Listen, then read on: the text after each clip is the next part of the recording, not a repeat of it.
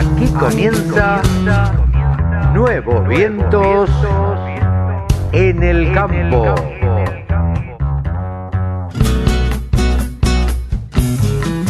Hola, hola, hola, ¿cómo le va? Buenos días, buenas tardes, buenas noches. Aquí estamos en una edición más de Nuevos Vientos en el campo por la radio del campo www.laradiodelcampo.com y si no, bajando la aplicación a su celular.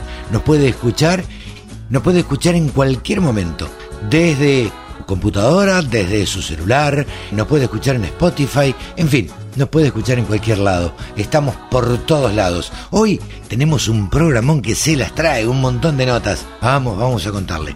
Tenemos a Hernán Satorre de Amplificagro. Él nos va a contar de qué se trata este sitio de internet y qué es lo que persigue. También hicimos una nota con Juan Manuel Carretero.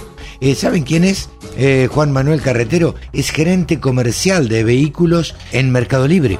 Mercado Libre se metió en el campo. Bueno, vamos a charlar también con Elías Sánchez de rural.ar, rural.com.ar, que transmiten por streaming muchos de los remates que se dan en la Argentina. Eh, vamos a hablar con Francisco Jauregui de CEPREV. Eh, ellos eh, son la Cámara de Combustibles y también charlaremos con Alfredo Camiletti de San Pedro que nos cuente cómo está la situación en San Pedro. Y por supuesto también charlaremos con Néstor Sestari, el presidente de CAFMA, de la Cámara Argentina de Fabricantes de Maquinaria Agrícola. Así que, como verán, tenemos un programa variadito y con todo. Arrancamos de esta manera.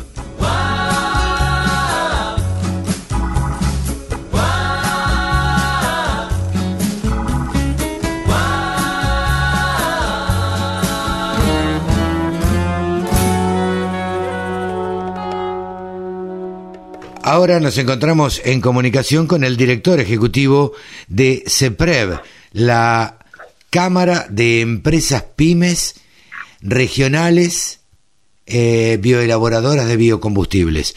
Eh, estamos con Francisco Jauregui. ¿Cómo estás, Francisco? Buenos días.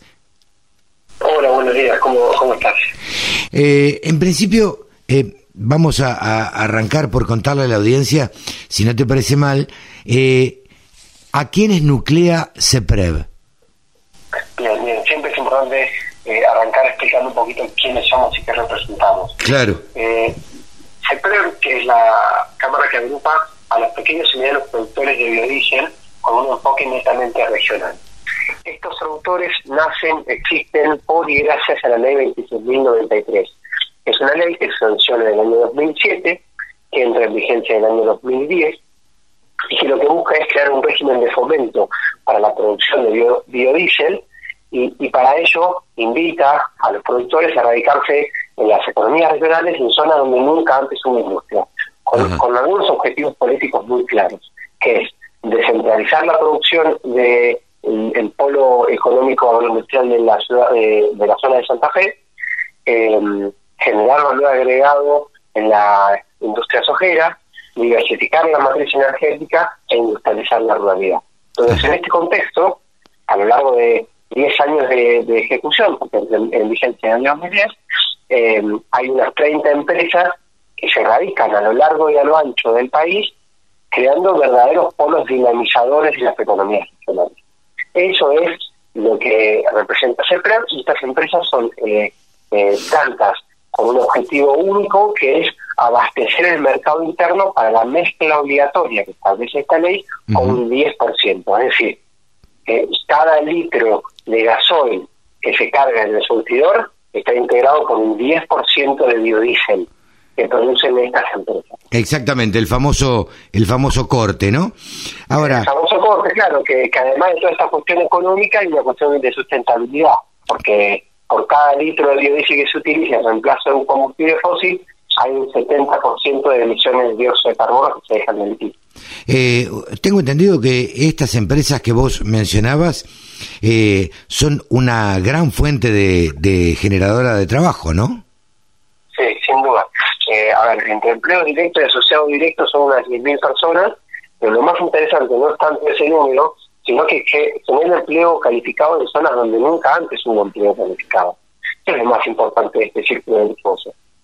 Ajá, bien. Eh, eh, a ver, si nosotros tenemos que hacer una evaluación, eh, ¿por qué ustedes dicen que estas empresas están en riesgo de desaparición?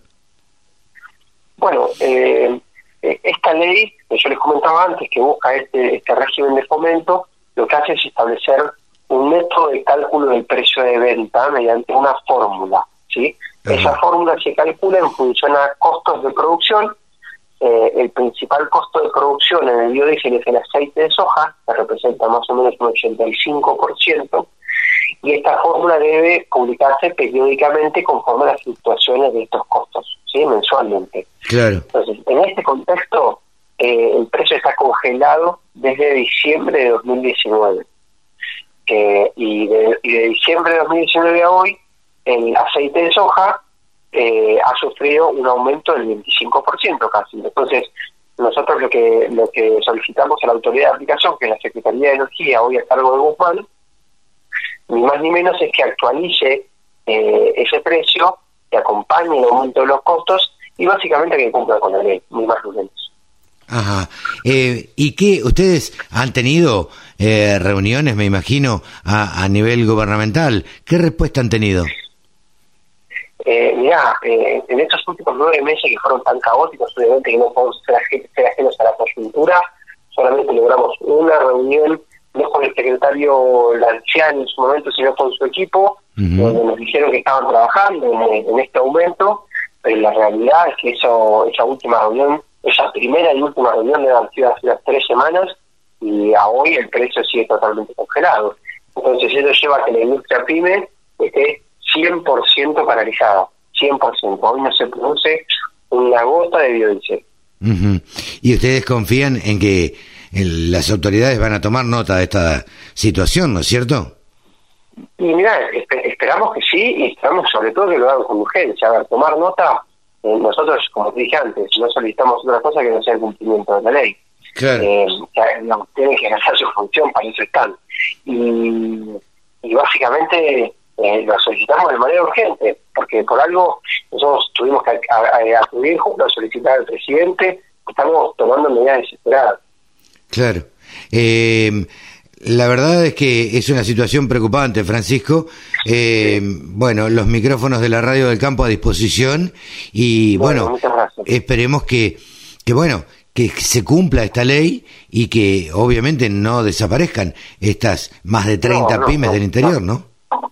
No, no, no. Es importante entender que hoy por hoy se habla de una política de reactivación económica y bueno, son verdaderamente las pymes del interior vinculadas al agro las que van a motorizar el empleo. Sin duda. Es importante que esto se resuelva y se rápido para poder volver a la hacienda productiva y garantizar este, las fuentes de trabajo. Francisco, desde ya muchísimas gracias, muy amable. ¿eh? Gracias a vos. Hemos conversado con Francisco Jauregui, el director ejecutivo de CEPREV. El sector que más ingresos le genera al país se merecía tener una radio www.laradiodelcampo.com Desde la Radio del Campo tenemos un afecto especial por San Pedro, porque, bueno, porque vamos seguido, por, por, por un montón de cosas, y estamos en comunicación ahora con Alfredo Camiletti, quien es el secretario de Desarrollo Económico de la Municipalidad de San Pedro. ¿Cómo estás, Alfredo? Buen día. Buen día, muy bien, ¿cómo andás? Todo bien, acá andamos. Bueno, eh, nada, queríamos saber fundamentalmente cómo estaba la situación en principio de, de la pandemia o, o del coronavirus en San Pedro.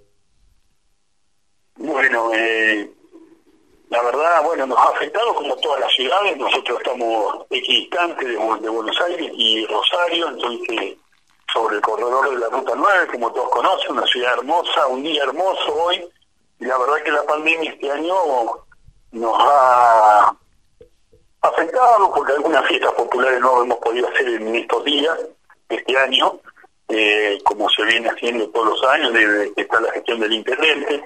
Hoy tenemos, tenemos hoy tenemos varios casos, eh, eh, no comparable con capital y demás, pero estamos en un índice alto, pero bueno, está eh, controlado, la gente de salud eh, se ocupa y, está controlando todo. eh, con alta preocupación, ¿no? Porque todos tenemos la preocupación de que el sistema de salud se complique, por eso eh, no está permitido hoy la actividad recreativa en general, se ha evaluado en estos días, a lo mejor de hasta de, bueno, de, la distinta situación como las nos pasan en todo el país, ¿no? Pero bueno, y, estamos en una situación compleja, ¿no? Sí, sí. Alfredo, vos como secretario de Desarrollo Económico, supongo que ahora eh, tendrás un poco más de, de trabajo que lo normal, porque, bueno, independientemente de la pandemia, también eh, la municipalidad debe desarrollarse económicamente, ¿no? Sí, sí, sí, la, eh, la municipalidad y sobre todo todos los sanpedrinos, ¿no? Y todas las pymes de San Pedro, que según el rubro es como la afectó más o menos en función de la actividad que están eh, realizando. Y la verdad es que toda la municipalidad está muy, eh, estamos trabajando mucho, estamos muy a disposición del, de la gente del de, San Pedrino, y bueno, y esperando que, que cambie pronto, termine o podamos eh, seguramente convivir con el virus de la mejor manera, con los controles, los cuidados que, que cada uno de nosotros debemos hacer como ciudadanos, ¿no? Y con la responsabilidad que cada uno de los ciudadanos debemos tener.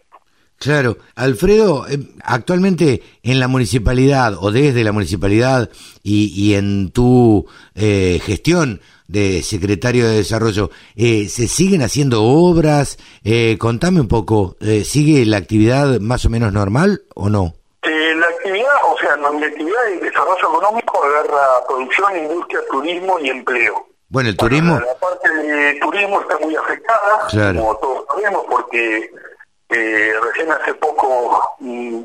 Un tiempo se permitió con un alto protocolo de que habrían los restaurantes, pizzerías y demás, obviamente el 50%, con un montón de protocolos de cuidado, que obviamente lo tienen que hacer los dueños empresarios de ese restaurante y demás, pero también eh, el ciudadano, ¿no? Tiene que ser responsable. Claro. Tiene que tiene que tener los cuidados. Eh, en cuanto a la hotelería, está permitido solamente los trabajos esenciales o los que pueden circular, los habilitados a circular, y la, hotelería está permitida, lo que hace que una ciudad turística como la nuestra esté esa actividad muy, muy resentida, ¿no? Nosotros siempre recibíamos mucho caudal de turismo de otros lugares.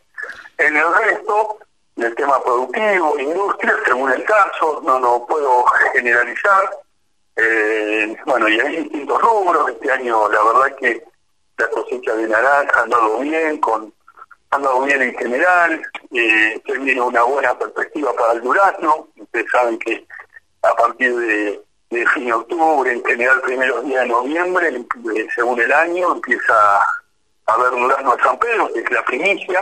Sí, claro.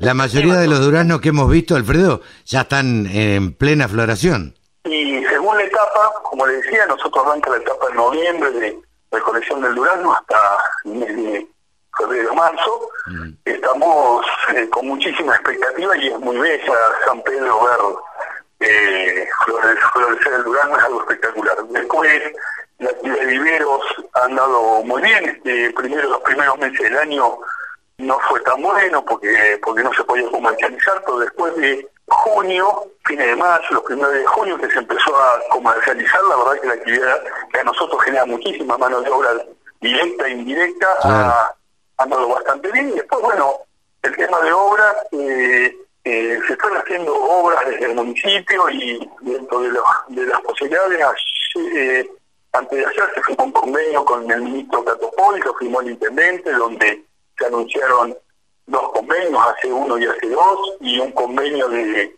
para un barrio para traer la red de cloacas en ese barrio, así que bueno, estamos muy contentos y bueno, y armando proyectos y propuestas como, como hacemos el primer día, cuidándonos, pero también no descuidando la gestión, ¿no? Seguramente. Alfredo, te... aprobó un financiamiento provincia a través del FIM para una inversión importante de eh, para el hospital y eso, bueno, va a ser de mucha utilidad.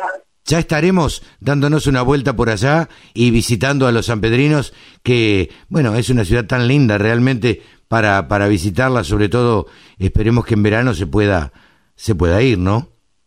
Sí, nosotros la verdad esperamos, tenemos mucha expectativa, en el, sector turístico espera con ansia poder abrir, eh, insistimos que, eh, bueno, vamos a respetar como siempre, vamos a respetar desde nuestra tarea eh, lo que diga el gobierno nacional, provincial y municipal, porque esto nos debemos cuidar entre todos. San Pedro, la verdad, es muy linda, eh, anímense a visitarnos cuando eh, las normas lo permitan y la pandemia lo permita, ¿no? Pero la verdad, no quiero decir, bueno, vengan a visitarnos y no decir eso porque, pero la verdad nos, nos interesa que vengan porque verdad, se trabaja todo el año para que el turista que viene a San Pedro se vaya reconfortado, se vaya bien y demás. Este año eh, hemos cerrado las puertas desde los días de marzo hasta hoy. La verdad es que es una actividad dinamizadora para San Pedro, ¿no? Con la belleza, con la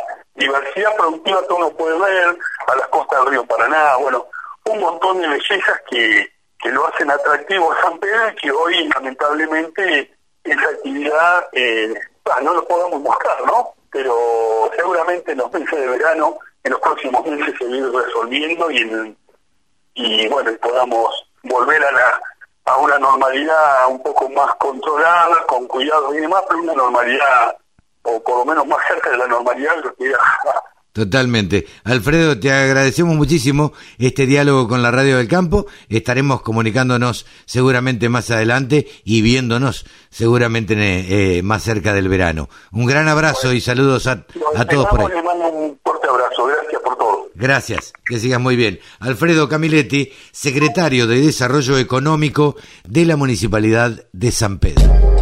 La mejor forma de trabajar es escuchando la radio del campo. Ahora estamos en comunicación con Hernán Satorre, quien es consultor y asesor en temas económicos y organizacionales, y es eh, uno de los titulares de Amplificado. Hola Hernán, buen día, ¿cómo estás? Hola Carlos, hola a todos, un gusto acá compartir eh, eh, estas reflexiones y esta conversación contigo. No, antes que nada, a nosotros nos llamó la, la atención, a ver, lo que es Amplificagro. ¿Qué, de qué se trata Amplificagro? Bueno, buenísimo, mira, te cuento. El punto de partida es que nosotros empezamos a ver que había una relación asimétrica entre el peso que el agro tiene en la economía, o sea, lo que está aportando el agro a la economía, y el peso que el agro tiene en la definición de políticas públicas. Y esa balanza claramente estaba inclinada.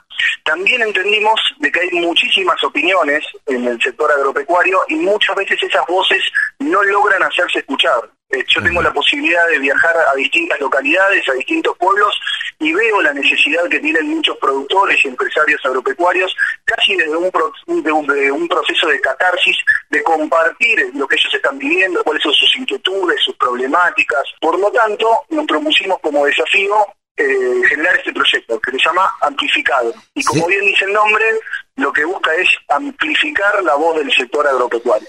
Bueno, dando a conocer no, no, no, no, te decía que, eh, a ver, es una, una discusión que dentro de la consultora, de Nuevos Vientos Consultores, de la cual soy titular, eh, teníamos desde hace mucho tiempo, tenemos, a ver por qué la voz del sector agropecuario y esta especie de pelea entre el campo y la ciudad, digamos. Sí, siempre nos interesaba muchísimo. Eh, ustedes vienen a ser un poco el nexo entre el productor agropecuario y, o por lo menos para que se escuchen las voces, ¿no? Exactamente, lo que nosotros en este proyecto particular no buscamos mejorar la imagen del productor agropecuario a través de la comunicación, sino dar a conocer para instalar en la agenda eh, de la opinión pública y, por qué no también, de los políticos eh, qué es lo que le está pasando al sector, qué es lo que siente, cuáles son sus miedos, sus inquietudes, sus preocupaciones, este, sus necesidades, para que después, desde ahí, la sociedad también este, diga, ah, pará, acá hay un grupo de empresarios que tienen estas inquietudes, que pueden o no ser las mismas que otros sectores de la economía y hasta quizás empiecen desde ese lugar muchas personas a sentirse representadas o reflejadas con esos mismos miedos y esas mismas inquietudes. Eh, Hernán, eh, en, principio felicitaciones por, por esta iniciativa y por otro lado te pregunto, vos que viajás y vos que eh, charlas con los productores y demás, ¿no sentís que un poco tiene que ver la educación en todo esto? Sí, este, en el sentido amplio. Eh, sí, hay, hay algunos este, primero que hay una simetría enorme entre lo que es la educación en las grandes urbes o en las ciudades y este, lo que es la, educación en el interior. No solamente eh, desde la currícula, sino también desde el enfoque cultural. Este, de cómo se trabajan este, los temas. Nosotros estamos en un país que claramente eh, tiene una ventaja competitiva a nivel mundial y que podemos competir con cualquier país desde el sector agropecuario. Somos reconocidos por la calidad y la competitividad que tenemos en ese rubro. Sin embargo, en las grandes ciudades hay mucha gente que no, no, no, sabe, por ejemplo, la diferencia entre cultivar y cosechar. Eh, y, piensan que es un concepto eh, similar. Entonces, eh, estamos en un país que tiene un potencial agropecuario de una gran innovación, innovación no solamente desde la creación de valor de este, pasar materia prima a través de un proceso industrial, como puede ser, por ejemplo, este, la soja, transformarla en aceite, sino que mismo la semilla de soja tiene un valor agregado enorme. La cantidad de investigación, la cantidad este, de desarrollo que tiene esa semilla para poder este, generar mayor productividad es enorme. Sí, sí, totalmente. eso, perdóname, dale. No, no, totalmente decía, afirmaba lo que decías. Sí. Y, y por otra parte, te pregunto, a ver, eh, si bien el objetivo es amplificar la, la voz del agro, estábamos con el tema de educación, cosa que a, nosotros desde la consultora nos, nos preocupa siempre y, nos ocupa. Le cuento a, la audiencia que le hice llegar algo que ya hemos comentado acá en la Radio del Campo, que es un trabajo que hiciera la consultora que se llama El Campo Ausente. Eh, cuando le pusimos el nombre, te cuento que eh, un poco queríamos jugar con, con el campo ausente, el campo ausente de la currícula escolar, el campo como si alguien tomara lista, ¿viste? El campo ausente. Eh, porque, claro, porque notábamos que en la currícula escolar, yo te preguntaba lo de educación, porque en la currícula escolar no figura nada del campo. Y yo siempre lo cuento, fui a una escuela rural, al, al colegio primario, y a mí nadie me enseñó cuántas patas tiene una vaca. Digo, lo aprendí porque mi viejo era productor agropecuario y nada más.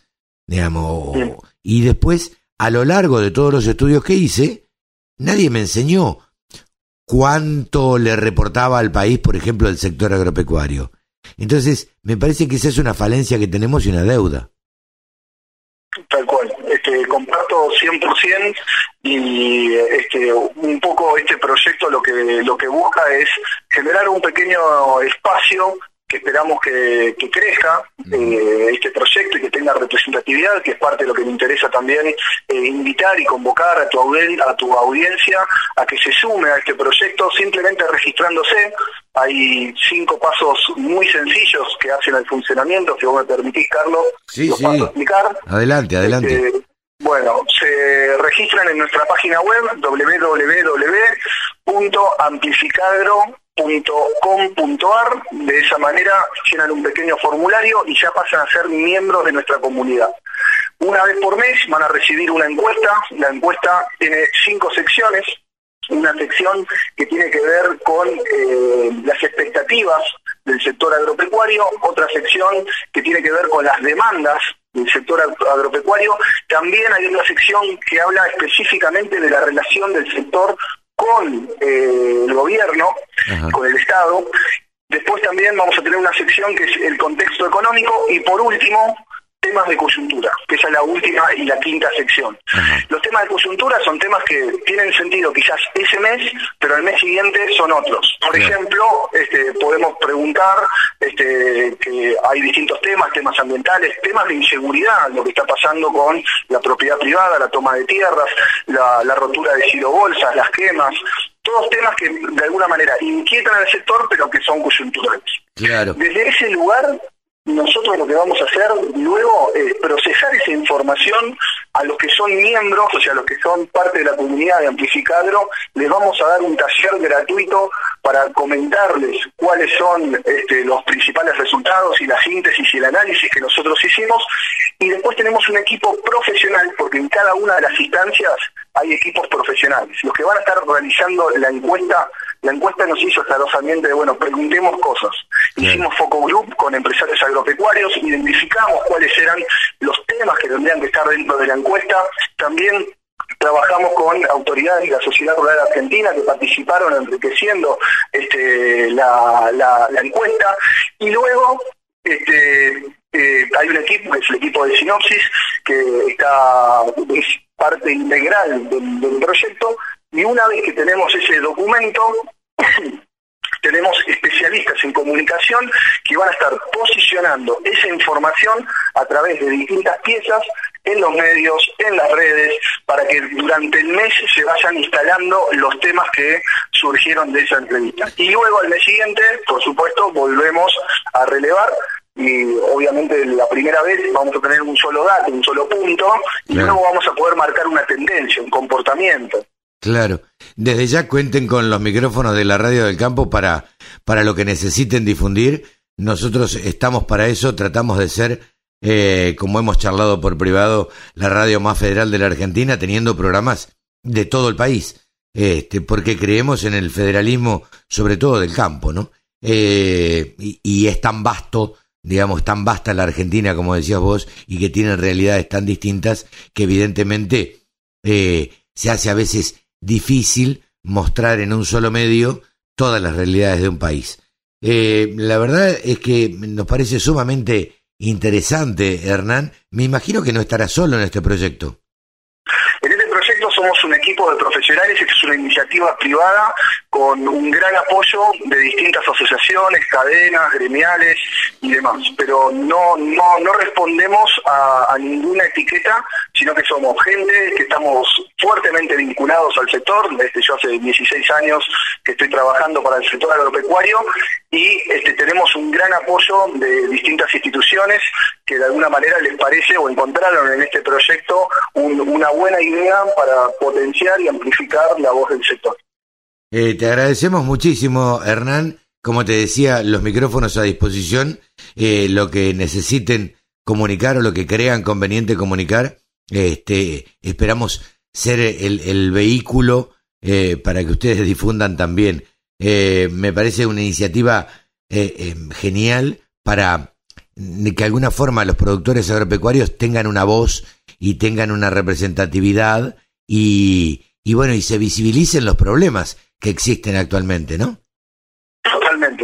Para que sepas vos y tu audiencia, Carlos, ya tenemos representatividad en 18 provincias. Seguimos trabajando para ampliar este, la gente que, voluntariamente se está registrando, se está inscribiendo. Y por supuesto, Carlos, vamos a estar en contacto y vamos a este, aprovechar este, esta, esta radio que tenés con, con todo lo que implica y a todos los lugares que está llegando para seguir amplificando la voz del sector. Hernán, muchísimas gracias. Eh, como te decía, a disposición y ya charlaremos de algunos otros proyectos que también creo que tenés este, dando vueltas por ahí. Así es. Bueno, Carlos, saludos a todos. ¿eh? Muchísimas gracias. Un gran abrazo. Hernán Satorre, uno de los titulares de Amplificagro. Con un solo clic, descarga la aplicación La Radio del Campo. Después, solo tenés que ponerte a escuchar radio. Una de las empresas más exitosas en compra y venta es Mercado Libre. Todo el mundo conoce a Mercado Libre. Lo que no conocíamos, o lo que prácticamente no conocíamos, es que Mercado Libre ha lanzado una propuesta para el agro. Eh, estamos en comunicación ahora con Juan Manuel Carretero, quien es gerente comercial de vehículos inmuebles y servicios de Mercado Libre. ¿Cómo estás, Juan Manuel? Buen día. ¿Qué tal, Carlos? Buen día, muy bien, ¿y vos?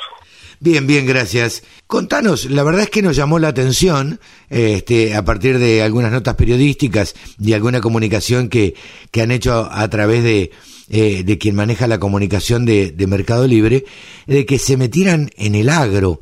Eh, contanos un poquito cómo, cómo llegan ustedes a, a tratar de meterse en este negocio. La realidad es que estamos hace un tiempo en el agro, eh, sí lo que estamos haciendo ahora es eh, relanzar la categoría, eh, principalmente porque vimos durante la pandemia un movimiento orgánico más que significativo en lo que es la compra a través del canal de comercio electrónico, en este caso de, Mercado Libre, eh, habiendo aumentado las ventas en términos de cantidad de productos vendidos un 150% entre el segundo trimestre eh, y el primer trimestre. Lo que buscamos justamente con este relanzamiento de la categoría son dos cosas. Eh, la primera, hacer que cada vez haya más eh, pequeñas y medianas empresas que trabajan en el sector que se puedan sumar a este canal y aprovechar el boom de la transformación digital. Y la segunda es dar una experiencia eh, distinta al productor que consume estos productos, ya sean insumos agrícolas, ganaderos, eh, maquinaria agrícola, campos, inmuebles, herramientas, que puedan encontrar todo en un solo lugar facilitando la navegación. Claro, eh, vos es que nosotros desde la radio del campo, siendo una radio online que se escucha en una aplicación o en una PC, también propugnamos siempre por eh, todo lo que tiene que ver con avances tecnológicos eh, y lo que siempre nos preguntamos es, a ver, si el productor agropecuario estaba preparado de alguna forma. Sabemos que utiliza muchísima tecnología en, en el campo, eh, desde drones hasta eh, la tecnología que aplican en una semilla o en una maquinaria, pero no teníamos del todo, no lo teníamos del todo acostumbrado al productor agropecuario a que compre por internet. Ustedes apuntan a ese público, ¿no? A, la compra de insumos, eh, digamos, se han, se han dedicado a eso. Sí, y a ver, nosotros vemos que esto es algo que está pasando ya de forma orgánica, como, comentaba, eh, no es la excepción el comercio electrónico a otros avances que el campo argentino en términos de tecnología, eh, y esto se vio fuertemente en el segundo trimestre de este año. Eh, la cantidad de vendedores en la plataforma se incrementó un 130% respecto al primer trimestre y la cantidad de compradores en la plataforma se incrementó un 211%. Y esto se puede ver del lado de la compra y del lado de, las empresas que participan. Hoy ya son 1.300 pymes aproximadamente que, participan, de las cuales eh, casi el 40% son del interior del país. Hay 400, eh, aproximadamente 400 concesionarias, de las cuales el 90% son del interior del país, se enfocan en lo que es maquinaria agrícola son 60.000 publicaciones las que están hoy en día eh, de todas las categorías que mencioné anteriormente. ¿Cuál es el rubro que, que, más publica, digamos? Son muchas las, subcategorías, eh, en realidad puedo mencionar, eh, para tener una referencia, las subcategorías eh, más vendidas en este segundo trimestre, que estuvieron relacionados a cercos eléctricos, caravanas, alimento balanceado y suplementos y vitaminas. Eh, y otro punto también importante tiene que ver con el crecimiento de maquinaria agrícola. Eh, acá hay aproximadamente 4.000 publicaciones, pero lo más importante es que en términos de demanda, esto quiere decir la cantidad de gente que visita las publicaciones, vemos un crecimiento interanual de un 70%, siendo tractores eh, la categoría más demandada, pero incluso con otras dos categorías que tuvieron un crecimiento año contra año mayor, eh, que estamos hablando de cosechadoras y sembradoras, que las dos tuvieron un crecimiento de demanda por encima del 85% interanual. Tengo entendido que ustedes eh, están tratando de, de, meterse de lleno y se han metido y, con mucho éxito. Eh, ahora, ¿van a comercializar cualquier tipo de productos agrícolas o tienen alguna limitación? Es muy buena tu pregunta.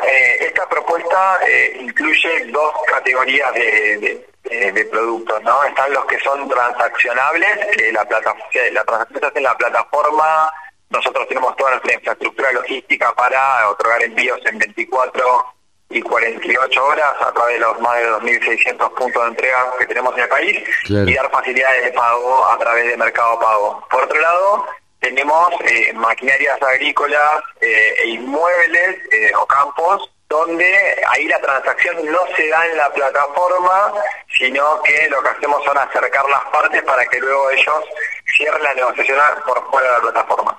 Dicho esto, eh, hay categorías en las cuales hoy están fuera del alcance de, esta iniciativa, como puede ser ya la comercialización de, la cosecha, eh, productos fitosanitarios, hoy en día no son parte del alcance de esta iniciativa, pero son obviamente verticales o subcategorías que estamos analizando para ver cómo trabajarlas en un futuro. Tengo entendido que tuvieron alguna conversación con, con el SENASA y una de las restricciones eh, fue precisamente eh, esto de que no comercializaran fitosanitarios. A ver, nosotros eh, no, tuvimos conversaciones con nuestro grupo, como dije, está fuera del alcance. Hoy en día nuestro foco en términos de negociaciones comerciales y obviamente en el marco que tenemos muchísimo que aprender de la categoría, está puesto en apalancarnos en las eh, pequeñas y medianas empresas que trabajan ya con nosotros y obviamente nuevas empresas que queremos que se estén sumando a la plataforma. Eh, la verdad es que te agradecemos a disposición desde la Radio del Campo y bueno, eh, estaremos charlando en un próximo tiempo para ver cómo ha seguido toda esta iniciativa, Juan. Dale, excelente, muchas gracias Carlos. Juan Manuel Carretero, gerente comercial de vehículos inmuebles de Mercado Libre. 24 horas de programación dedicada al agro. La radio del campo. La radio, pensada para el agro. Bájate la aplicación. Bien, ahora estamos en conexión con Elías Sánchez, quien es country manager acá en Argentina de rural.ar. Hola Elías, ¿cómo estás? Buenas tardes. Carlos, buenas tardes. ¿Qué tal? Bien, gracias por atendernos. Eh, fundamentalmente está muy de moda, eh, desde hace bastante tiempo ya, la televisación de, de, los remates. Y supongo que esta situación de pandemia donde la gente no se puede juntar ha facilitado todo eso y ha hecho que ustedes tengan un montón más de trabajo. Sí, la verdad que con esto de la pandemia hemos visto una, una explosión en, en la demanda de, de nuestros servicios. Somos una empresa joven que tenemos dos años y medio de, actividad en el, en el país, pero a partir de marzo vivimos un crecimiento exponencial. ¿Cómo, ¿Cómo surge la idea de televisar los remates? Bueno, esto arranca mm, en realidad ya hace, hace muchos años por televisión, ¿sí? pero nosotros le buscamos una, una vuelta de, rosca para hacerlo a través de Internet. Creo que el avance de la tecnología en los últimos años eh, ha permitido reducir muchísimo los costos de, de transmisión, la conectividad ha ido mejorando en distintos puntos del país y está permitiendo que hoy se puedan transmitir en vivo eh, casi en tiempo real, estamos hablando con retrasos de entre un segundo y tres segundos con la realidad, remates que nunca antes podrían haber accedido a una televisación. Claro, esto ha facilitado, si bien en, en época de pandemia o en, en, esta época que estamos viviendo todos, que estamos todos en nuestras casas, si bien también el campo ha sido declarado como actividad esencial, esto facilita muchísimo porque uno desde un escritorio, desde una PC, puede comprar un toro, una vaca, un lote de vaquillones. Tecnología también ha permitido todo eso. Pero me parece eh, que este tipo de tecnologías vino para quedarse. Más allá de, la pandemia, cuando todo esto termine, también alguien va a seguir comprando por Internet. Eh, bueno, esperemos que sea así, creemos que va a ser así, estamos convencidos y lo importante es también recalcarle a, la gente que demos una vuelta de rosca en cómo se comercializa la hacienda, ¿sí? Porque la televisación tradicional con con, con delays, con retrasos altos por, por lo que es una transmisión satelital de, televisión, impedía una interacción en tiempo real eh, que se hacía por teléfono, pero era disfuncional. Nosotros hoy agregamos herramientas de preoferta para trabajar el remate junto a la cabaña, junto al consignatario una semana antes del remate y luego tenemos un sistema de software con una botonera por la cual uno desde un teléfono, desde una tablet o desde una PC en su oficina puede comprar de invernada o reproductores de una cabaña en todo el país. Rural.ar es una aplicación, es un sitio, contanos un poquito cómo funciona. Rural.com.ar es un sitio web ¿sí? que a su vez tiene una aplicación tanto en la tienda de Android o en la tienda de iPhone y mm, eh, concentra ahí la cartelera de remates eh, más, más grande y más importante del país.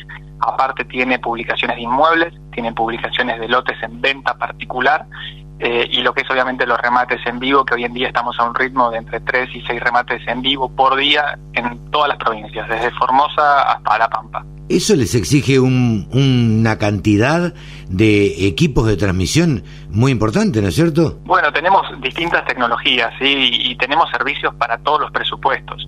Uno de los servicios más innovador es un equipo eh, de streaming, que es un equipo para transmitir en vivo por internet, que lo entregamos en comodato, es un bolsito con todo listo para transmitir y esos bolsos andan viajando por todo el país, se paran en, una, en un ring de una cabaña o en una pista de remates de una feria y transmiten en vivo, como te contaba hoy, desde Formosa o desde el norte de Santa Fe o Santiago del Estero o Chac. Así que es increíble cómo la tecnología y, estas herramientas nuevas nos han permitido llegar a puntos que creíamos eh, no, no, imaginar antes. ¿no? Justamente te iba a decir eso, cómo el adelanto de, de la tecnología, Elias, ha hecho que de pronto uno pueda estar viendo un remate en Chaco sentado en una oficina en Buenos Aires o en el partido 9 de julio, qué sé yo, o en Maipú, en mi pueblo. Exactamente, el, el, para ir más lejos, el sábado pasado tuvimos un remate en Villa Bertet, Chaco, que tuvo una autorización muy chiquitita de, para autorizar gente presencial. Los animales no se movieron, los animales se quedaron en el campo.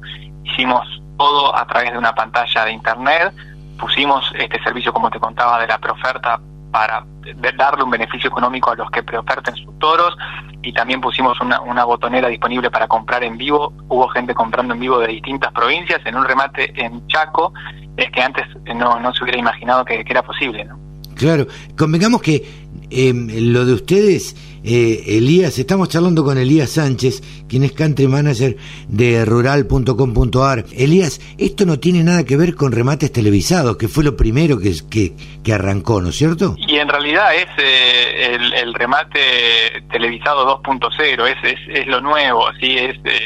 hoy, digamos, los compradores hoy en día de Hacienda ya están todos con sus smartphones, usando celulares inteligentes, utilizando computadoras, teniendo buena conectividad a Internet en sus casas o en sus oficinas, y esto les, les ayuda a interactuar en un remate a distancia como, como nunca antes. Claro, lo, lo que te quería decir era que en general estábamos acostumbrados a ver hace unos años atrás, ¿no? El remate por televisión, a través de un televisor. Hoy lo podés ver en el celular.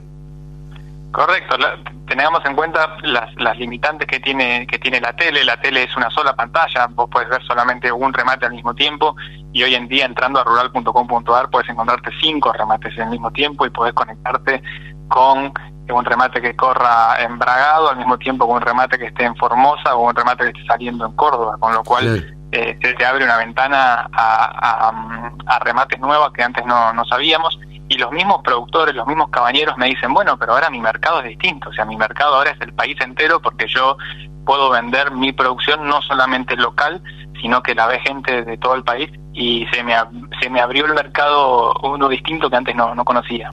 No, no, eh, lo que ha adelantado la tecnología en ese sentido y lo que le ha facilitado al productor agropecuario, en este caso al ganadero, este tipo de cosas, de poder comercializar y de poder comprar un toro, un reproductor, una vaquillona o lo que sea, imagino que pronto se les van a venir remates de, de ovinos también. Remates de ovinos, ya hemos hecho algo, hemos hecho algo de ganado menor, caprinos también, por ejemplo, eh, y ahora estamos por incursionar también en todo lo que es equinos, con lo cual eh, como te decía, podemos tener varias pantallas en vivo al mismo tiempo y estar vendiendo eh, caballos cuarto de milla al mismo tiempo que estar vendiendo un reproductor Angus, pues sí, con destino a carne, o, genética Holando, como hacemos en Santa Fe todos los meses. Elías, eh, por último, no te quiero robar mucho tiempo porque sé que están de una transmisión en otra, pero más allá de eso, si bien la tecnología nos sorprende día a día, ¿cómo te imaginas un futuro de todo esto? ¿Te imaginas que, que va a evolucionar, va a evolucionar rápido? Bueno, nosotros nos estamos preparando para un escenario de post-pandemia. O sea, hoy todos rematan por internet desde sus oficinas y es porque están hoy obligados para esto, pero sabemos que van a querer volver a la feria o van a querer volver a estrecharle la mano al cabañero en, en la cabaña misma y ya nos estamos equipando y preparando y armando el software nuevo para tener eh, un, un, remate híbrido donde podamos nosotros acercarle la tecnología al campo, acercar la tecnología a la feria, se pueda comprar desde todo el país, aún en una feria física. Un remate híbrido, como le decimos ah, nosotros. Híbrido, híbrido. Poder disfrutar de, del almuerzo previo al remate y a su vez poder seguirlo desde un escritorio o, o bueno, desde cualquier lugar en una PC. Sí, lo que más nos interesa es que podamos nosotros acercar ofertas digitales a la gente que no quiere viajar. Tengo productores, consignatarios que me han dicho, tengo ahorros de 70, 80, 100 mil pesos de combustible por mes porque ahora no me muevo a las ferias, ahora compro desde mi escritorio y puedo comprar en distintas ferias en todo el país, ya no necesito ir físicamente. Entonces, esas ofertas las queremos llevar ahora al plano físico y que eh, el que esté vendiendo ese día se pueda beneficiar de los presenciales que fueron al asado y de todos aquellos compradores que no pudieron viajar. Elías Sánchez, rural.com.ar. Te agradecemos muchísimo este diálogo con la Radio del Campo. Abrazo grande, Carlos. Saludos a la audiencia. Que sigas muy bien. Gracias. Remates, buenas prácticas, siembra directa, pulverización. Toda la información en la Radio del Campo. Bueno, y ahora nos encontramos en comunicación con el presidente de la CAFMA, de la Cámara Argentina de Fabricantes de Maquinaria Agrícola. Y eh, estamos con Néstor, Néstor Sestari, un amigo de la casa. Néstor, ¿cómo estás? Buen día. Carlos, ¿cómo te va? Buen día, gracias. No, por favor, lo primero, eh, a ver, hacer no un homenaje, ya que no lo has recordado, sinceramente no lo recordaba, que es el aniversario de Don Nino Sestari, el Ah. creador de todo esto. Hoy sería el cumpleaños. Ah. Hoy, cumpli- hoy cumpliría, la fábrica cumplió en agosto Ajá. 93 años y él estaría cumpliendo ahora 96 años. Ah, mira vos, mira vos. El recuerdo para Don Nino que, que bueno, fue, es una institución dentro de la, este, dentro de los, lo- lo- la cámara, dentro de los fabricantes de maquinaria agrícola, fue un ícono, este, Don Nino.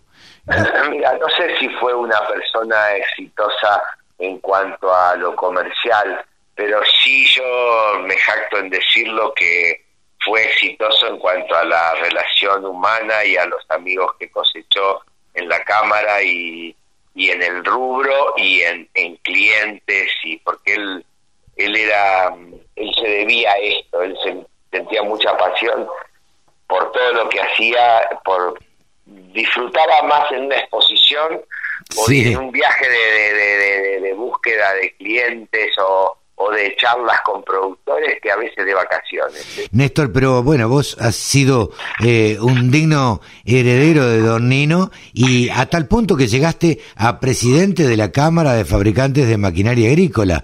Entonces, la verdad es que eh, las cosas han salido bien, ¿no?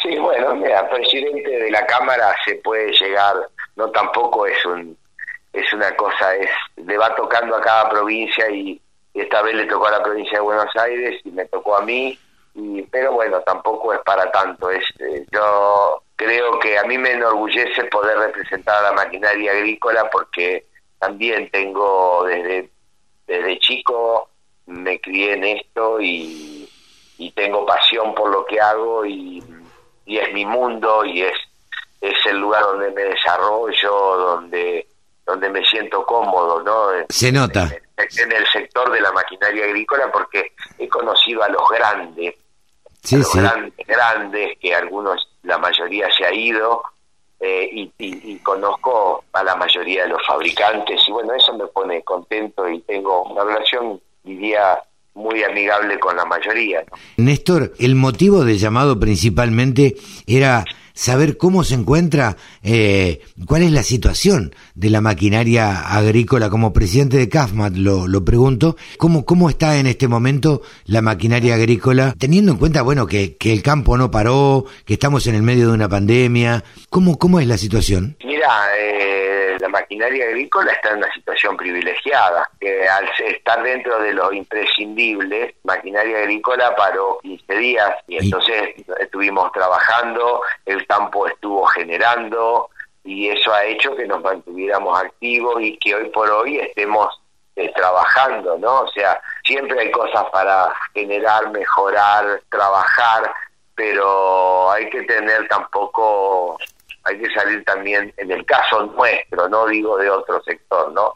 Pero en el caso nuestro tenemos que salir mucho de la queja y agradecer a que hemos tenido trabajo. Hay gente que todos sabemos que hace cuatro meses, cinco, que está sin trabajar y eso es durísimo. Y los que hemos estado en alguna época con poco trabajo o casi nada de trabajo sabemos de lo que hablamos, ¿no? Entonces somos unos agraciados en, en tener trabajo en, bueno, en tener la posibilidad de, de generar, ¿no? Si lo sabrán ustedes que han tenido que suspender turnos, suspender gente, adelantar vacaciones y demás en otras épocas, ¿no? En épocas complicadas. Te pregunto, ¿están exportando? Sí, sí, o sea, nosotros, bueno, el, el 15% de las fábricas de maquinaria agrícola exportan. Por supuesto que esta pandemia nos ha frenado mucho la exportación, porque además de, así como la parte económica se maneja mucho por, por estado anímico también y por, por convicción, eh, la gente hoy en, el, en cualquier parte, ya Mercosur, Centroamérica, Europa, Rusia, Oceanía, donde estés, eh, la gente está con este tema y, y los tiene mal y eso hace que vayan casi en lo imprescindible. Esto ha bajado mucho, tal es así que hay muchos socios de la Cámara que tienen un 60% de su producción para la exportación y bueno, es, esos no están eh, con los mismos porcentajes que suelen estar el caso de los, por ejemplo, los de sembradora que están en un momento de auge, ¿no? Claro. ¿Cuáles son los rubros que están teniendo mayor salida en este momento? Bueno, hoy por hoy es sembradora sembradoras es, eh, yo creo que están todos pasados, están todos, sembradoras están hasta, hasta el año que viene, no están todos vendidos, porque la gente se empezó a invertir en esto, cosechó, invierte en esto, eh, eh, hay mucho cambio de tecnología, de tamaños de máquinas, y bueno, y la gente va invirtiendo en eso, sabe que lo necesita, por ahí no invierte en otra cosa, y se va actualizando, ¿no? Entonces, la sembradora, pero, eh, pero además de la sembradora, otras otras herramientas también que la siguen, también están trabajando, posiblemente, o sea, va desde un 5, 7% a un 25, 28%. Eh, varía, varía según el rubro, varía según en la época del año de ese rubro, pero lo que llama la atención es que hoy por hoy eh, si bien hay herramientas que están fuera de época de venta, como en el caso de lo que es cosecha, que es lo nuestro, claro. Eh, igual eh, la gente está entusiasmada y ojalá no pierda ese entusiasmo. Bueno, el hecho de ser el, el sector agropecuario una actividad imprescindible y no haber parado nunca, porque como yo digo siempre, las vacas hay que ordeñarlas todos los días y cuando hay que sembrar hay que sembrar eh, y cuando hay que cosechar hay que cosechar y no no queda otra. Salvo por lo climático por la sequía y demás la verdad es que ha sido una campaña bastante buena no sí no es 2019 no. pero bueno nos está faltando agua.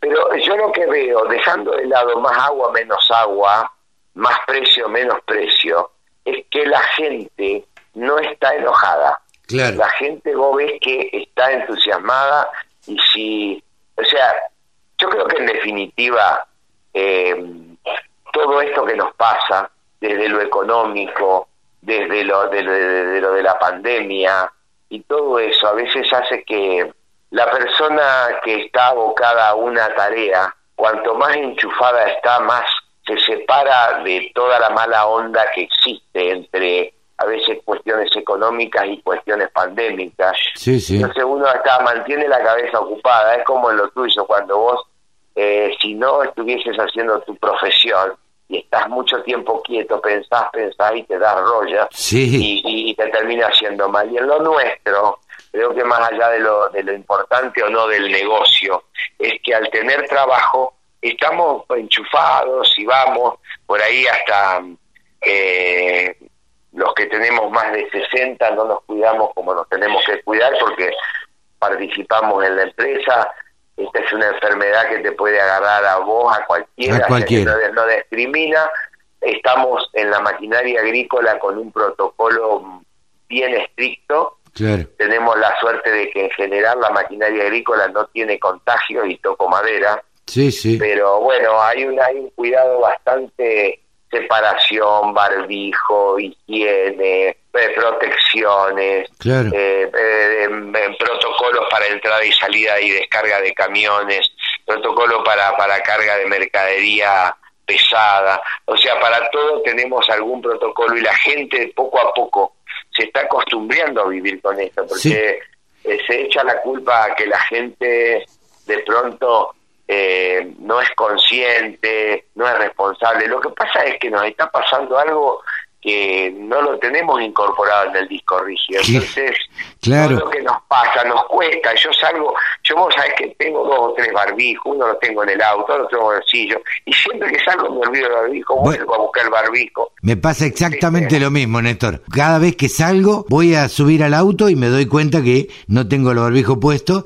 o salgo a la calle y miro, viste, está todo el mundo con barbijo y uno sin, eh, es que no lo tenemos incorporado. Va a suceder en un tiempo creo yo, porque esto me parece que va a durar un, tiempo bastante prolongado, en que tengamos, tengamos todo esto incorporado, lo del distanciamiento, el barbijo, el lavado de manos, la higiene, todo esto. Sí, hay que, hay que acostumbrarse, pero, pero también hay que poner voluntad, ¿viste? Porque eh, con eso que nos acostumbramos a veces es como que también es una excusa la más rápida que tenemos. Uy, no, me di cuenta, uno, pero tenemos que acostumbrarnos. La realidad es esa estamos en esta situación, es como cuando estás en guerra, sabes que en cualquier momento te cae una bomba. Totalmente. Entonces esto, esto es peor porque esta ni siquiera la ves a la bomba y te cae en cualquier momento. Entonces, bueno, es cuestión de, ser consciente y sobre todo, ¿sabes qué? Que yo les digo, yo cada, cada dos semanas, eh, como esta es una fábrica chica, y son 90 personas, 80 y pico personas. Lo junto los viernes y digo, bueno chicos, hasta acá venimos bien, hacemos todo lo posible. Ahora viene el fin de semana. Claro. Eh, cuidémonos, porque ustedes, por ahí algunos se benefician, porque dice, si me agarro el coronavirus, por ahí dejo de trabajar, pero pueden hacer tanto daño como no se lo imaginan, porque si vos eh, contagiás a una persona mayor o a mm. una persona con problemas, por ahí podés causarle un daño irremediable. Entonces, no nos acordemos de eso cuando pase, tratemos de ser conscientes de todo esto. Y bueno, y, y ahí van, ahí vamos. Eh, ahora últimamente entras a la planta y están todos con sus barbijos y, y bueno, es como que ya nos empezaba, se, empieza a hacer carne todo esto de la protección. ¿no? Totalmente, totalmente. La verdad que teníamos ganas de charlar contigo, Néstor, para saber cuál era la situación de la maquinaria agrícola, porque escuchábamos y hemos leído que están en un momento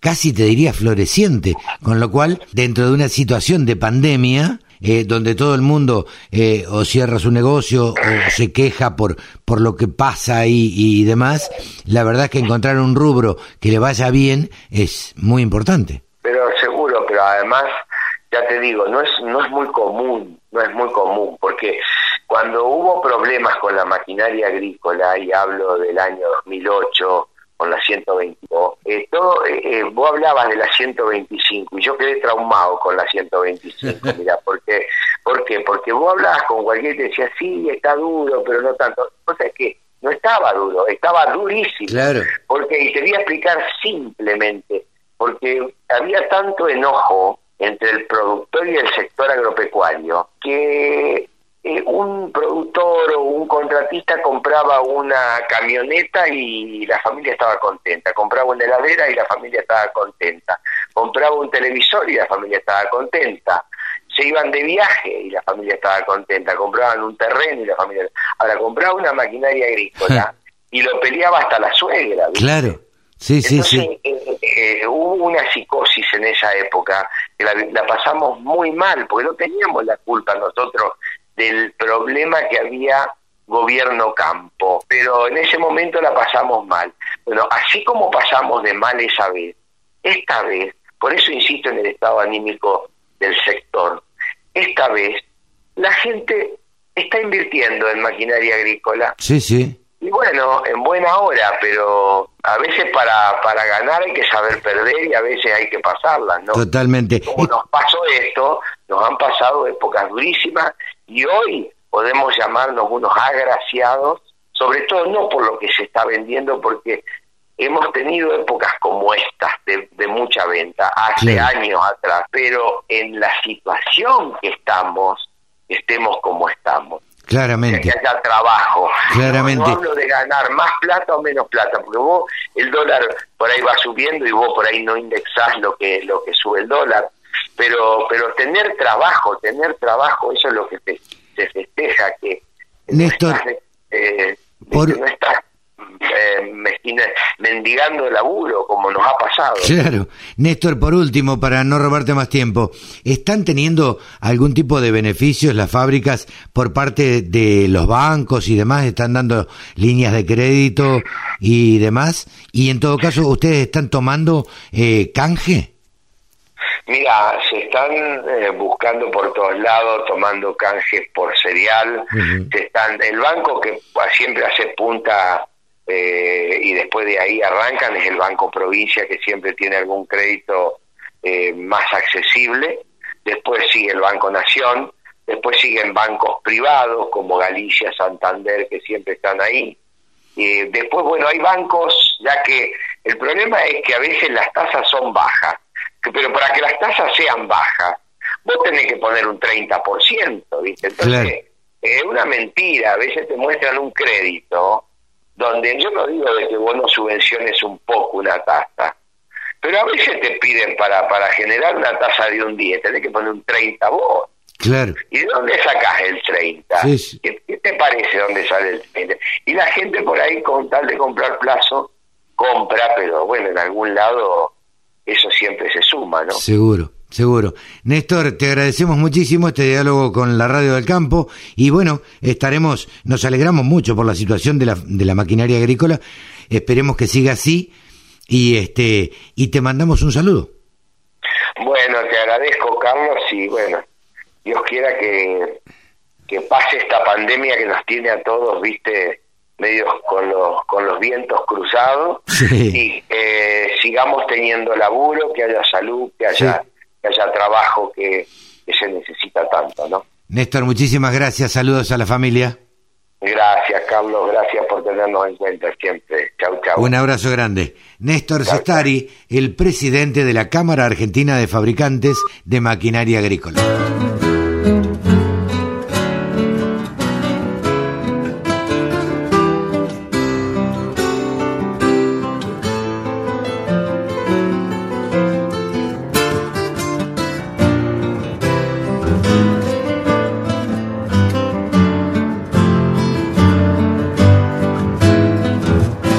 Y hasta aquí llegamos. Nos despedimos hasta la semana que viene en esta misma radio, www.laradiodelcampo.com. Usted ya sabe, si no, se baja la aplicación al celo y nos escucha por ahí. Si no, pone www.laradiodelcampo.com en la compo, le da play y ahí nos escucha. Les mando un saludo grande. Que pasen una linda semana. Chau, que lo pasen bien.